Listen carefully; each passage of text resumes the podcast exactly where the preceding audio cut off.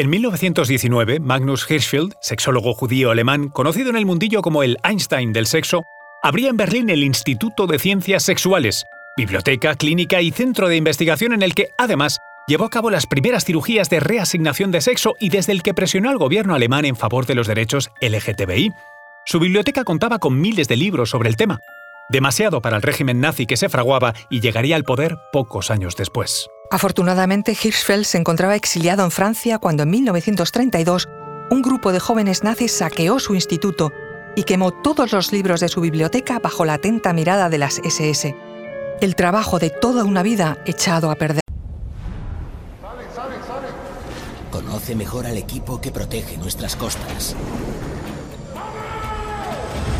Alerta en el mar, el jueves a las 10 un nuevo episodio en National Geographic. Soy María José Rubio, historiadora y escritora. Y yo soy Luis Quevedo, divulgador científico. Y esto es Despierta tu curiosidad, un podcast diario sobre historias insólitas de National Geographic. Y recuerda, más curiosidades en el canal de National Geographic y en Disney Plus. ¿Sabes que gran parte de tan importante material pudo ser recuperado casi 60 años después por casualidad en unas viejas maletas de cuero y por un estudiante canadiense llamado Adam Smith?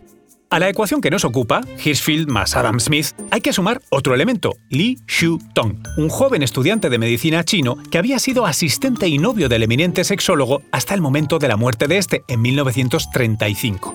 La historia es la siguiente.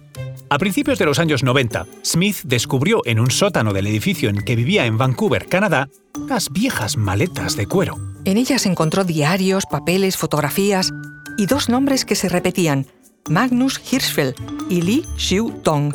Eran los primeros años de Internet y Smith no dudó en publicar un anuncio en la red bajo un sencillo ¿Se busca a alguien que conozca al doctor Magnus Hirschfeld o a Li Xiu Tong? La respuesta tardó 10 años en llegar pero nunca es tarde para encontrar lo que uno busca, ¿verdad? Ralph Dawes, secretario general y cofundador de la sociedad Magnus Hirschfeld, que actualmente tiene 73 años y busca desde los años 80 cualquier resto del trabajo del Einstein del sexo, dio con el anuncio de Smith por casualidad. De repente, sus años de búsqueda encontraron una respuesta. Así es la vida. Te pasas la mitad de ella rastreando en bibliotecas, archivos y librerías de anticuarios para encontrar la clave de lo que necesitas en la pantalla de un ordenador. Ralph Dawes se puso en contacto con Adam Smith, y lo encontrado en las viejas maletas de cuero fue el inicio de un viaje de investigación que hasta el día de hoy no ha acabado. Dawes y sus colaboradores han localizado múltiples artículos de los 10.000 volúmenes originales del Instituto de Ciencias Sexuales, y todo gracias a individuos relacionados de algún modo con Hirschfeld y Li Xiutong. En ocasiones, Dawes y su equipo reciben llamadas o correos electrónicos de personas que dan lugar a encuentros de lo más singulares. Por ejemplo, en una ocasión, Doe se reunió con la hija de un médico que había trabajado con Hirschfeld. Después de tomar un café, ella le entregó una caja de antiguos juguetes sexuales japoneses. A mi padre se los dio Magnus Hirschfeld, dijo ella.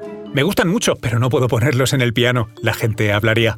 Dawes también tuvo un encuentro con el ama de llaves del instituto, que además de describir su época en el mismo como la más feliz de su vida, le aleccionó sobre cómo hacer pasar por la aduana alemana un faro indonesio de piedra. Pero tengamos en cuenta el difícil contexto del trabajo de Hirschfeld y de su propia vida, corriendo peligro, así como la importancia de recuperarlo.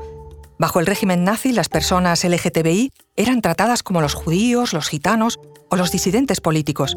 Su destino final eran los campos de exterminio. Incluso después de la Segunda Guerra Mundial, no fue hasta 1994, y pese a las peticiones de personalidades como el científico Albert Einstein o el escritor Thomas Mann, cuando en Alemania Occidental se eliminó el párrafo 175 del Código Penal que castigaba la homosexualidad con el ingreso en prisión. Afortunadamente, parte del trabajo y la causa de Hirschfeld se salvaron de la quema nazi, y todo gracias a un joven canadiense llamado Adam Smith y su vecino, claro, Li Xiutong, el estudiante de medicina chino que había sido asistente novio de Magnus Hirschfeld y heredero tras su muerte de las viejas maletas de cuero y todo su contenido que, fruto de la casualidad, fueron encontradas en un edificio de Vancouver por Smith, que se había cruzado en varias ocasiones con él y nunca supo hasta encontrar las maletas de quién se trataba. Magnus Hirschfeld murió exiliado en Francia en 1935, el mismo día en que cumplía 67 años. Sus controvertidos estudios sobre la sexualidad tuvieron su continuación en el Instituto de Investigación Sexual, dirigido en Estados Unidos por Alfred Kinsey. Este publicó en 1948 la polémica obra El comportamiento sexual en el hombre. Era América, la tierra de la libertad y también de la doble moral. Por eso no todos estuvieron dispuestos a aceptar sus teorías, pero, como diría Michael Ende, esa es otra historia y debe ser contada en otra ocasión. Recuerda que Despierta tu Curiosidad es un podcast diario sobre historias insólitas de National Geographic. Disfruta de más curiosidades en el canal de National Geographic y en Disney Plus. No olvides suscribirte al podcast si has disfrutado con nuestras historias.